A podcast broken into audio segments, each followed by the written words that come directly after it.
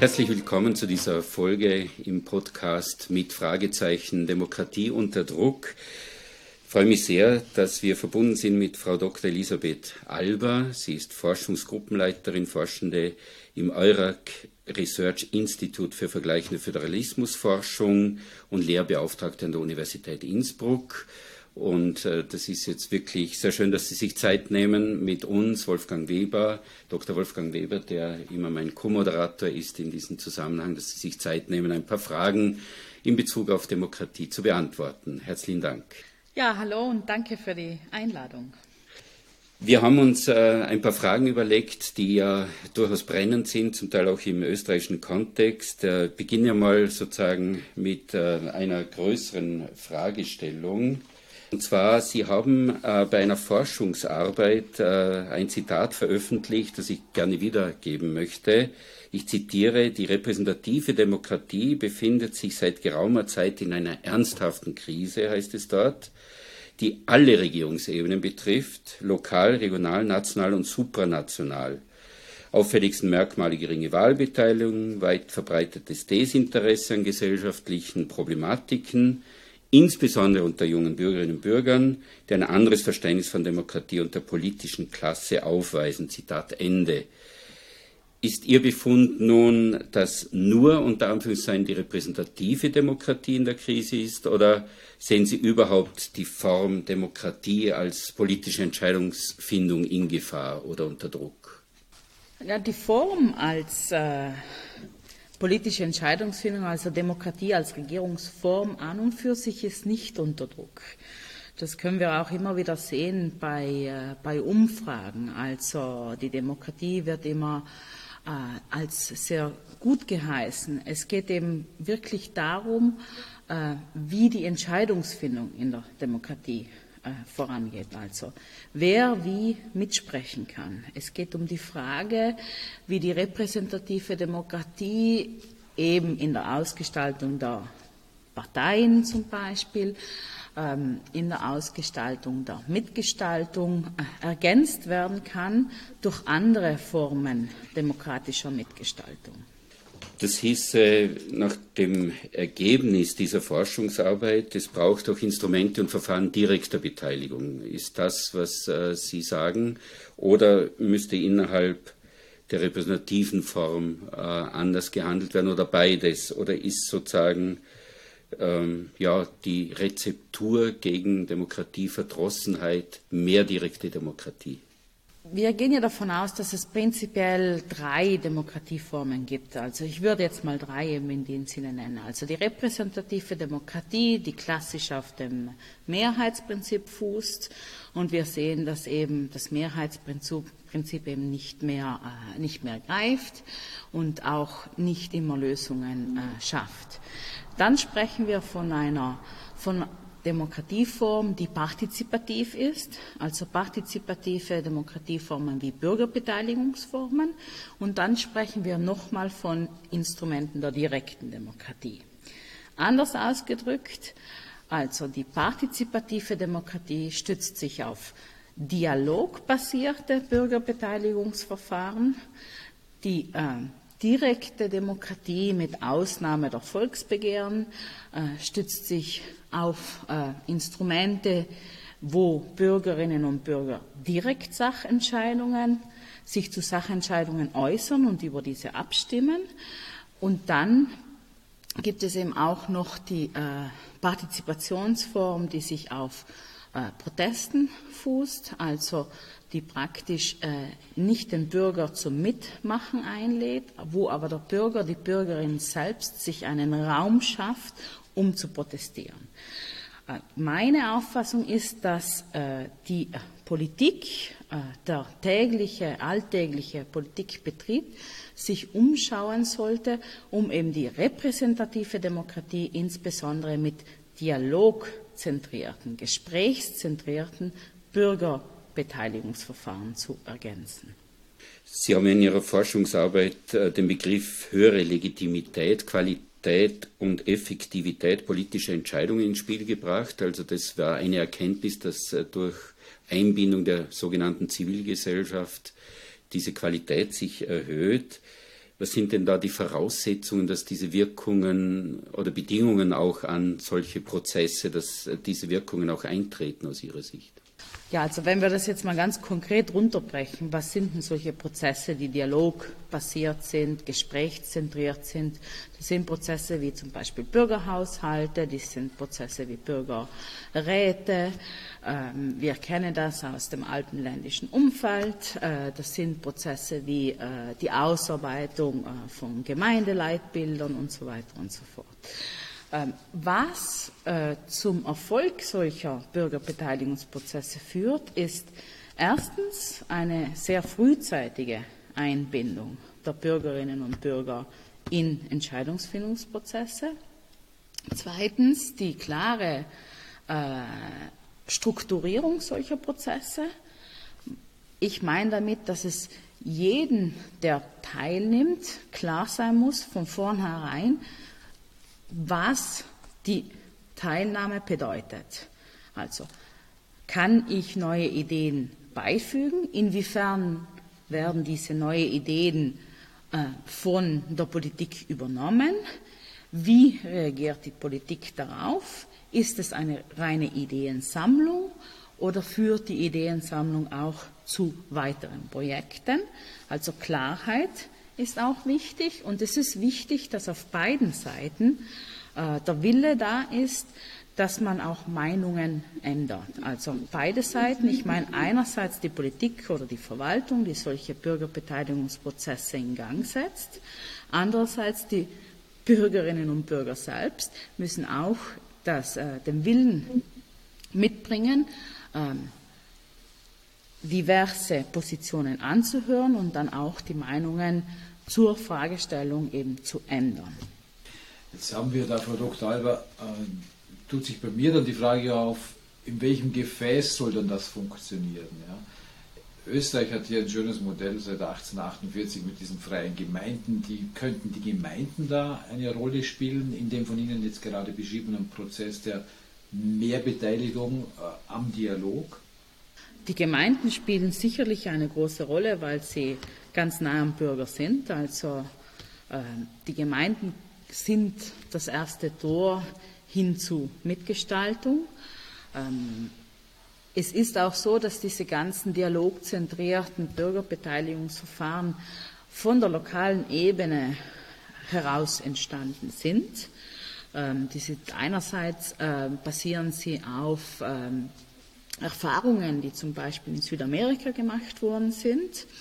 Ähm, andererseits, äh, wenn wir jetzt ein bisschen äh, näher bei uns kurz mal reinschauen, sehen wir, dass äh, im Alpenbogen, in den sieben Staaten, im Alpenraum auch immer wieder auf regionaler und insbesondere kommunaler Ebene eben Modelle gestartet werden, wo man sieht, dass Bürgerversammlungen und Bürgerräte angekoppelt werden an Verwaltungsprozesse in der Gemeinde einerseits und andererseits eben aber auch an äh, ähm, Politikgestaltungsprozesse auf äh, Landesebene zum Beispiel. Also wir haben da äh, verschiedenste Beispiele in Vorarlberg mit dem Bürgerrat und wir haben auch gesehen, wie der Bürgerrat dann äh, in anderen Ländern in Österreich auch übernommen worden ist auf äh, Landesebene. Aber wir können auch reinschauen in verschiedenste italienische Regionen zum Beispiel. Da gibt es auch ähnliche äh, Bürgerbeteiligungsmodelle, die inzwischen auch verstetigt einerseits geworden sind, aber manchmal auch verrechtlicht. Was meine ich damit? Dass es eben ein Regionalgesetz gibt, jetzt in Bezug auf Italien, das eben vorschreibt, äh, vorgibt, wie solche Prozesse in Gang gesetzt werden können. Wer kann sich wo melden, äh, wenn er gerne Ideen einbringen möchte in Bezug auf ein, äh, eine Politikgestaltung? Jetzt gibt es da ja auch ein Beispiel, ein, ein Vorarlberger Beispiel, wo, sowas, wo das passiert ist, was Sie uns jetzt auch erklärt haben, äh, und sich dann diese Bürgerinnen- und Bürgerbeteiligungsprozess eigentlich gegen das Votum eines, einer Gemeindevertretung, die ja demokratisch repräsentativ legitimiert ist, gewendet hat. Würde das dann nicht heißen, dass wir uns eigentlich mit diesem dialogischen Verfahren ein Konkurrenzsystem aufbauen, zu dem System, das wir in der Verfassung verankert haben, nämlich dieser repräsentativen Demokratie? Ich würde sagen, wir sind in einer Umbruchphase. Wir sind in einer Umbruchphase, die natürlich ähm, auch voraussetzt, ähm, dass die politische Kultur einer neuen Entscheidungsfindung gegeben sein muss. Das muss natürlich erwachsen. Das muss einerseits natürlich den Bürgerinnen und Bürgern ein Anliegen sein, zu verstehen, wie komplex Politik sein kann, dass man Sachen nicht von einem Tag auf den anderen umsetzen kann.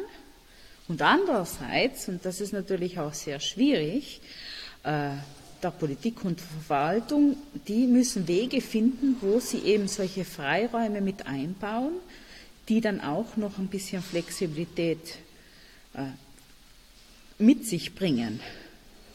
Weil die Gefahr, ähm, Bürgerbeteiligungsmodelle einzuführen, und wir befinden uns jetzt in einem relativen Verfahrensboom, wie das auch akademisch genannt worden ist. Also jeder versucht, sehr viel Partizipation immer und überall einzubauen.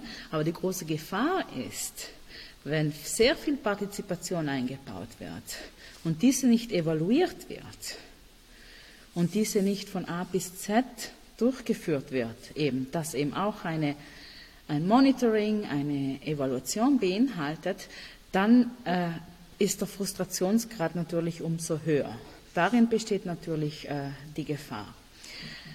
Zu behaupten allerdings, dass ein Mehr an äh, Beteiligung, äh, sagen wir mal so, ein äh, auch in politische Ungleichheit führen kann oder dazu führen kann, dass dann verschiedene Entscheidungsträgermodelle oder Entscheidungsfindungs Prozesse, wie Sie eben gesagt haben, äh, gegeneinander ausgespielt werden.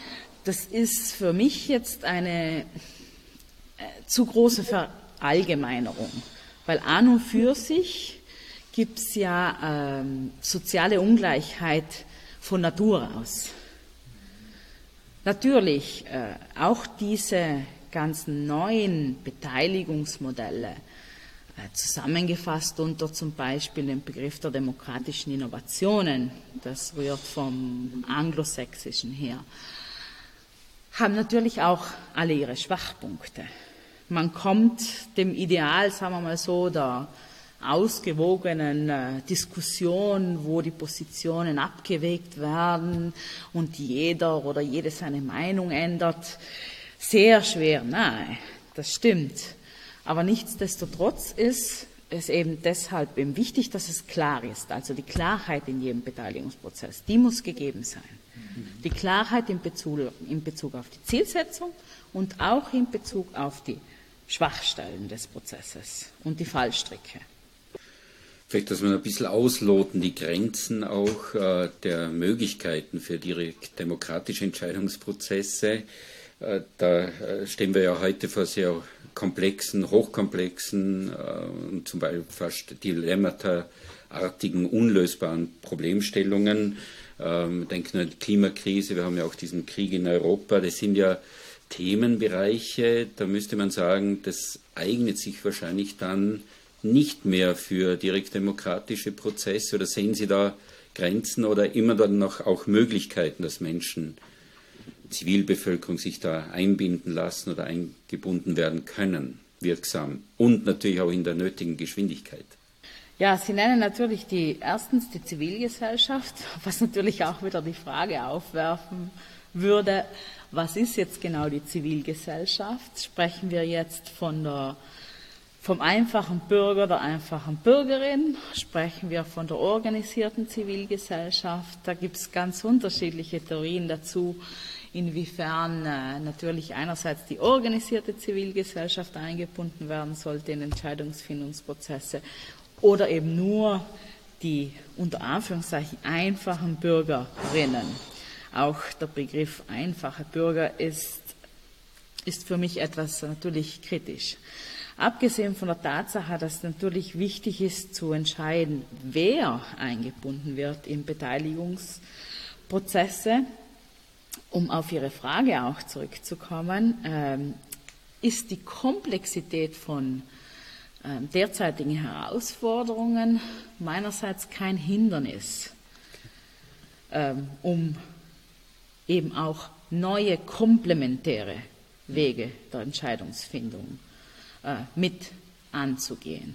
Warum das? Weil es eben genau bei dialogbasierten Beteiligungsprozessen, also ich meine jetzt nicht die klassischen direktdemokratischen Verfahren, aber bei dialogzentrierten Beteiligungsprozessen geht es ja in erster Linie mal darum, alle Beteiligten zu sensibilisieren für ein Thema und dann Ideen einzuholen. Ideen einzuholen, die ein kleiner Teil sein können oder beitragen können für die Lösung eines größeren Problems, einer größeren Herausforderung. Natürlich, das wird nicht von einem Tag zum anderen gemacht, wenn es sich um die ganz großen Fragen handelt, wie Klimawandel oder sonstiges. Aber auch dort sehe ich Möglichkeiten der Einbindung, weil man dann einfach erstens sensibilisiert und zweitens eben auch gemeinsam an größerem Problem arbeitet. Das ist ein bisschen so auch in der Wissenschaft, äh, unterstreicht man jetzt auch sehr, dass man transdisziplinär arbeiten sollte. Das ist jetzt ein komplexer Begriff, aber äh, auch diese ganzen neuen Beteiligungsformen irgendwie sollten Transdisziplinarität als Zielsetzung haben. Was meint man damit? Man sollte ganz zum Schluss nicht mehr die Handschrift eines Einzelnen erkennen, sondern man sollte erkennen, dass es einen Lösungsansatz gegeben hat oder eine gute Ideenfindung für einen zukünftigen Lösungsansatz. Wir hatten in Österreich auch äh, einen Klimarat, also Bürgerrat, der, der sich um Klimafragen kümmert da entsteht doch auch demokratietheoretisch sowas wie ein Repräsentationsproblem. Also es hängt natürlich davon ab, wie die Politik diese oder die politischen Entscheidungsträger diese Ergebnisse verarbeiten. Aber ist es doch nicht auch kritisch zu sehen, wie es auch manche Parteien jetzt kritisiert haben? Hier wird eine Parallelstruktur entwickelt, die machen Vorschläge, 100 Leute, die zufällig, mehr oder weniger zufällig zusammengewürfelt sind und müssen sich dieser hochkomplexen Frage stellen, werden von Experten während des Prozesses beraten, was natürlich auch deren Richtung beeinflusst. Ist es nicht auch kritisch, wenn solche Instrumente eingesetzt werden für die Glaubwürdigkeit von partizipativen Prozessen? Es kommt immer eben darauf an, wie solche Prozesse gestartet werden und wie sie auch äh, begleitet werden. Es muss von Anfang an klar sein, dass es sich um Prozesse handelt, die ein Teil sind für eine größere Entscheidungsfindung. Oder eben anders gesagt, dass eben, es muss klar sein, dass die letzte Entscheidungsinstanz natürlich nicht bei den Prozessen, bei den Teilnehmenden selbst liegt. Demokratie muss als System verstanden werden, wo eben verschiedenste Akteure daran arbeiten. So, äh, wir könnten uns das ein bisschen so auch wie ein Zahnrad vorstellen oder wie eine Stütze äh, bei, bei einem Rad. Also, dass einfach äh, die zusätzlichen Ideen einerseits der Politikkrise entgegenwirken, andererseits für politische Bildung auch sorgen und drittens natürlich versuchen, die Demokratie wieder lebendiger zu machen. Den Parallelismus sehe ich natürlich auch viel in den protestzentrierten Formen. Denken wir mal an die Fridays for Futures, an die Jugendlichen, die jungen Erwachsenen, die auf die Straße gehen und eben äh, Klimaschutzmaßnahmen einfordern. Das wäre eine protestzentrierte Form äh, der Partizipation. Und neben dieser Form von Partizipation kann natürlich auch ein Klimarat in Österreich noch zusätzlich Ideen sammeln. Wenn ich diesen Gedanken nochmal aufnehmen darf, Frau Alber, auch weil es um, um Transdisziplinarität geht, wenn wir uns das im, im Long Durée betrachten, ja, dann sind diese dialogischen Verfahren etwas, das wir vor 100 Jahren am Ende des Ersten Weltkrieges ohnehin schon in einer Form von Demokratie ja praktiziert haben die vergessen ist, ja, die ich aber doch als eigenständiges Modell auch, auch, auch sehen würde oder sehen möchte. Und das ist dieses Modell der Rätedemokratie, wo wir viele von den Dingen, die Sie uns jetzt aufgezählt haben, wo Sie auch eine Möglichkeit sehen, diese repräsentative Demokratie zu stärken, tatsächlich auch schon praktiziert wurde. Also wir haben in Rätedemokratien dieses Verhandlungsgebot ganz, ganz unten gehabt. Wir haben dort auch Rätinnen Räte gehabt, äh, die über essentielle Themen vor Ort entschieden haben und in sehr kurzen Wegen entschieden haben. Wäre das aber dann, würde das dann heißen, dass wir die Rückkehr des Sozialismus erleben, wenn wir dialogische Verfahren einführen? Ich würde jetzt nicht sagen, dass die dialogischen Verfahren, die derzeit äh, ähm, getestet werden, eingeführt werden, verstetigt werden, äh, unbedingt kurze Wege aufzeigen. Es sind meines Erachtens keine kurzen Wege. Das ist ein Trugschluss. Und da komme ich auch wieder ein bisschen zurück auf die Tatsache, dass es ein Lernen von beiden Seiten benötigt, damit eben dialogzentrierte Entscheidungsfindungsprozesse, wo der die Bürgerin, wo die organisierte Zivilgesellschaft mit eingebunden wird, auch funktioniert. Es ist alles andere als ein kurzer Weg.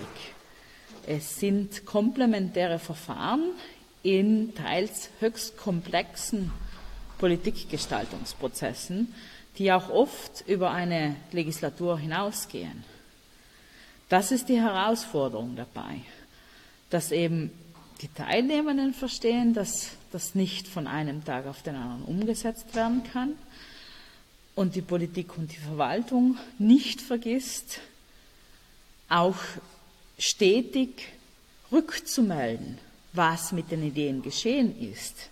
Es gibt seit 2019 zum Beispiel die äh, Verstetigung eines äh, Bürgerbeteiligungsprozesses äh, innerhalb der deutschen Gemeinschaft in äh, Belgien, also das sogenannte Ostbelgien-Modell.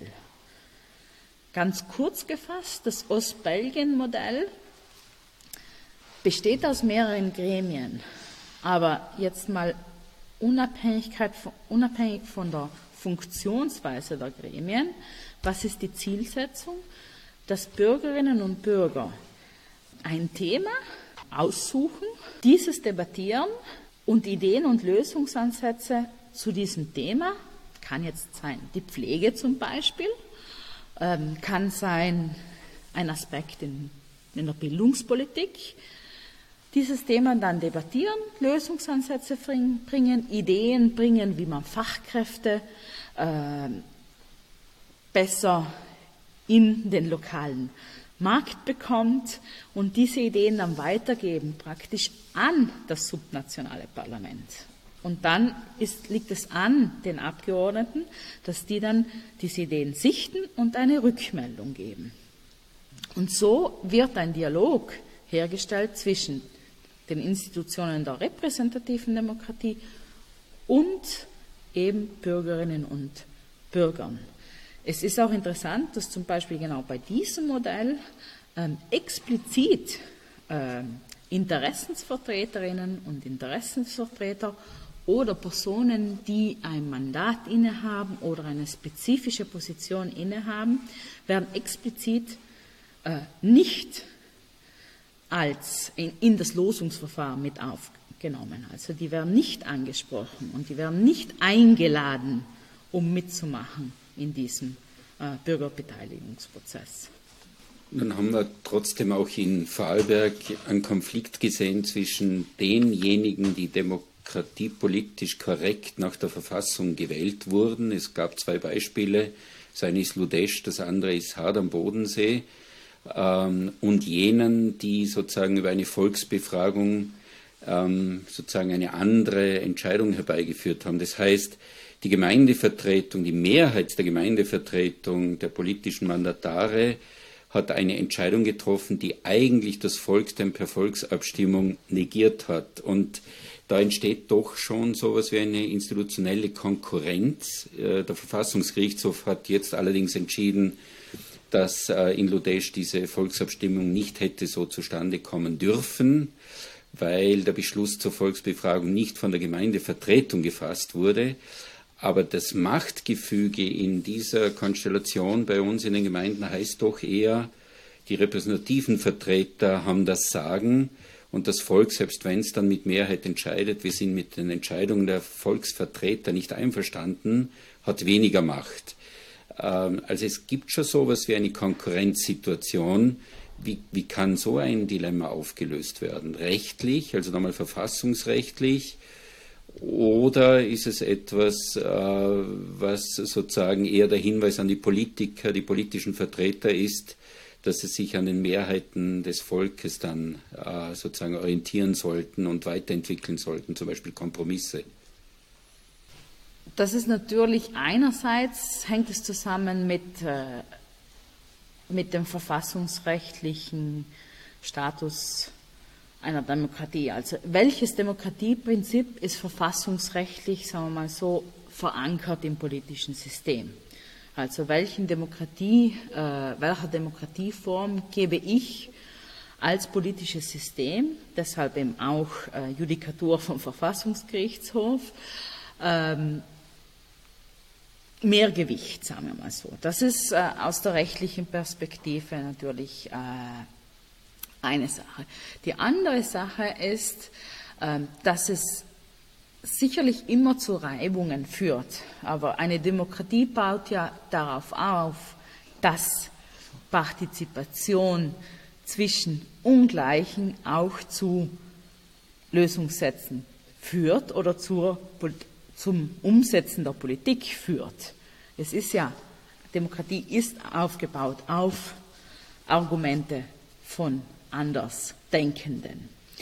Wichtig ist mir aber zu sagen, dass ähm, es nicht darum geht, eine Demokratieform auszuspielen gegenüber einer anderen.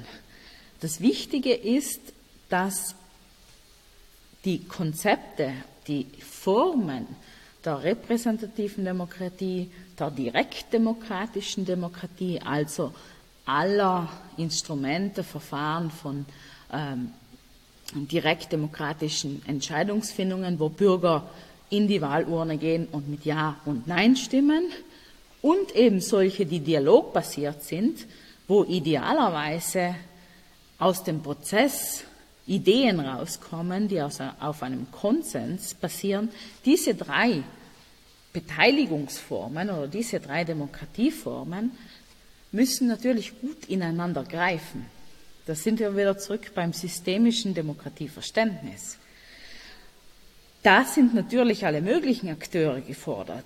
Da ist einerseits natürlich äh, äh, der Rechtswissenschaftler gefordert, die Rechtswissenschaftlerin gefordert im Sinne des Auslotens, welche Demokratieform, welches Instrument hat mehr Gewicht. Andererseits natürlich auch die Politik gefordert.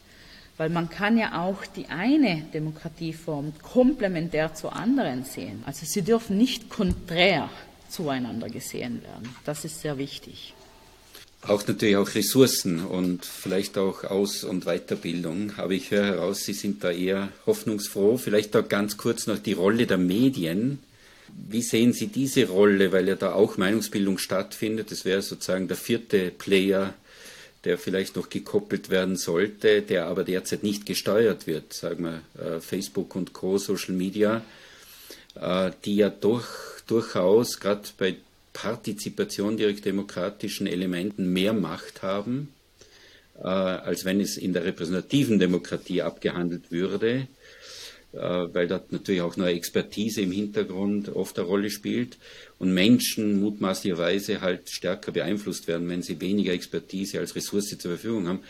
Wo sehen Sie denn da die, die Rolle der Medien in, in diesem Spiel? Äh, Gibt es da nicht Gefährdungspotenziale, auch wenn es zu stark direkt demokratisch wird? Also Partizipation kostet äh, Geld, Zeit und Nerven, wenn man das ganz vereinfacht zusammenfasst. Da, da haben Sie vollkommen recht. Also ohne Geld zu investieren, Zeit zu investieren und Nerven zu investieren, sollte man die Finger lassen von der Einführung neuer Partizipationskanäle, Prozesse, denn das schafft Frustration. Medien haben auch eine sehr, sehr wichtige Rolle. Und man könnte sich die Frage stellen, inwiefern natürlich auch eine neue Beteiligungskultur auch eine neue Medienlandschaft oder eine Medienkultur hervorbringt. Um jetzt Ihre Frage andersrum aufzurollen. Ich weiß um die Macht der Medien äh, natürlich Bescheid. Das ist äh, ein sehr hohes Gefährdungspotenzial, denn Medien können natürlich äh, Beteiligungsprozess und Partizipation, wir sehen das, äh, wir, wir, sehen, wie es um die Meinungsfreiheit äh, auch innerhalb Europas in manchen Staaten steht. Das, ähm, dazu, äh, dazu brauchen wir auch nicht viel Näheres äh, zu sagen. Also Beispiele Ungarn und Polen äh, sind zuhauf äh, ähm, zu nennen und in den letzten Jahren äh, immer wieder auch ähm, auf europäischer Ebene angegangen worden. Also die Tatsache ist aber, dass durch die Beteiligungsformen eben die Hoffnung ist, dass dadurch einfach der Dialog von der Basis her auch schon anders gestaltet wird und dass man dadurch vielleicht auch die Medienlandschaft mit beeinflussen kann. Ob dies gelingt, ist natürlich ein großes Fragezeichen, weil es braucht ein sehr, sehr großes allgemeines Umdenken. Die Forschung hat natürlich sehr hoffnungsvolle Ansätze hierzu. Ob das dann in der Realität auch gelingt, das hängt eben davon ab, inwiefern man Zeit, Geld und auch Nerven beziehungsweise den Willen hat, eben solche neue Beteiligungsprozesse miteinander zu, einzusetzen, die sich aber dann nicht gegeneinander ausspielen dürfen. Es darf nicht darauf hinauslaufen, dass jetzt Beteiligungsprozess 1 besser ist als 2. Es darf nicht darauf hinauslaufen, dass nur direkte Demokratie die beste Lösung ist oder nur partizipative Demokratie im Sinne von dialogzentrierten Formen, die die Letztentscheidungsinstanz beim Landesparlament lassen zum Beispiel. Ja, vielen herzlichen Dank. Äh, ich glaube, äh, wir haben die wesentlichen Fragen äh, mit Ihnen klären dürfen. Soweit bedanke ich mich bei Ihnen, Frau Dr. Alba, bei dir, lieber Wolfgang, und wünsche Ihnen alles Gute. Herzlichen Dank für die Einladung und alles Gute auch Ihnen. Dankeschön.